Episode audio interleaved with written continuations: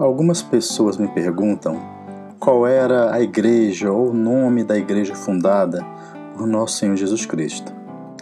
Sabemos que Nosso Senhor, ao fundar a igreja, não lhe deu um nome, mas apenas a chamou de minha igreja, conforme Mateus 16, 18. Os apóstolos, os primeiros cristãos, sabiam que esta empresa de Cristo era para todo o gênero humano.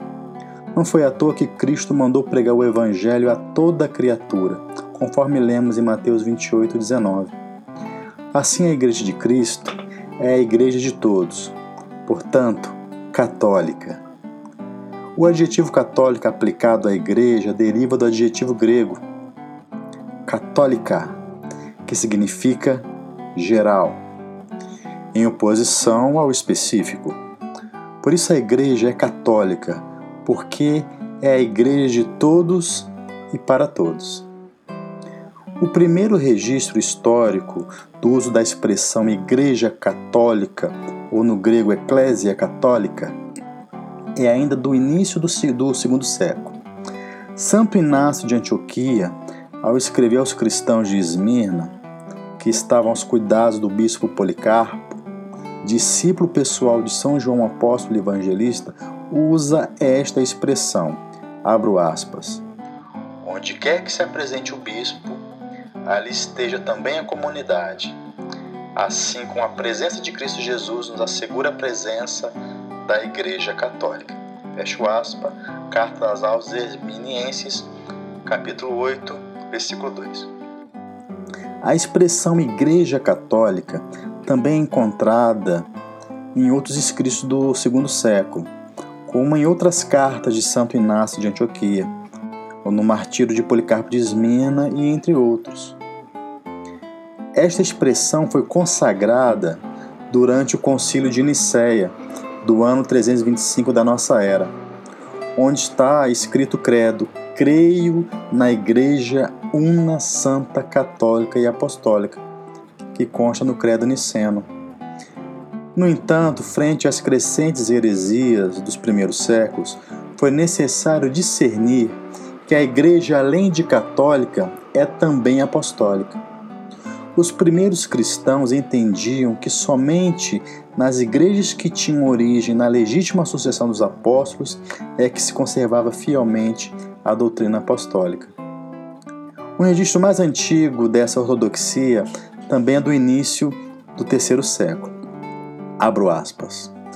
E quando, por nossa vez, os levamos, os hereges, a tradição que vem dos apóstolos, que é conservada nas várias igrejas pela sucessão dos presbíteros, então se opõe à tradição, dizendo que, sendo eles mais sábios do que os presbíteros, não somente, mas até dos apóstolos, por os únicos capazes de encontrar a pura verdade.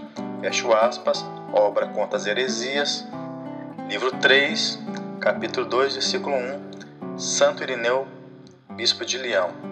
A data é de mais ou menos 202 depois de Cristo. Abro aspas ainda. Portanto, a tradição dos apóstolos que foi manifestada no mundo inteiro pode ser descoberta por toda a igreja e por todos que queiram ver a verdade. Poderíamos enumerar aqui os bispos que foram estabelecidos nas igrejas pelos apóstolos, os seus sucessores até nós. E eles nunca ensinaram nem conheceram nada que se parece a esses heréis vão delirando.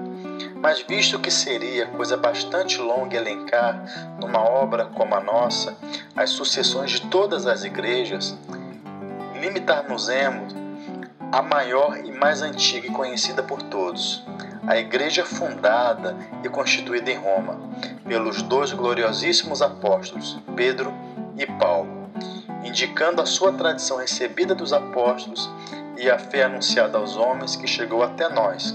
Pela sucessão dos bispos, refutaremos todos os que de alguma forma, quer por enfatuação ou vanglória, quer por cegueira ou doutrina errada, se reúnem prescindindo de qualquer legitimidade, com efeito, deve necessariamente estar de acordo com ela por causa de sua origem mais excelente, toda a igreja, isto é, os fiéis de todos os lugares, porque nela sempre foi conservada de maneira especial a tradição que deriva dos apóstolos. Contra as heresias, livro 3, capítulo 3, parágrafos 1 a 2, Santo Irineu, Bispo de Leão. Assim, a Igreja por Cristo, fundamentada na Confissão dos Apóstolos, era identificada como a Igreja Católica e Apostólica. O registro mais antigo da expressão Igreja Católica e Apostólica Romana é do Decreto Gelasiano, datada do final do século IV. Neste decreto, o Papa Gelásio, além de confirmar o cano das Escrituras Sagradas, já estabelecidos nos sinos de Hipona, Cartago e outros, confirma também a primazia da Igreja Romana sobre as demais igrejas. Conforme você mesmo viu no testemunho de Santo Irineu, esta primazia não foi inventada por Gelásio em, em, ou por Constantino e nem por nenhum papa, como pensam alguns. Até o quarto século, a Igreja Católica Apostólica Romana era comumente referida como a Igreja de Roma. Você acabou de ouvir o artigo O Nome da Igreja. Eu sou Alessandro Lima e você está no Veritatis Splendor. Visite o nosso site www.veritatis.com.br e siga-nos também nas nossas redes sociais. Salve Maria!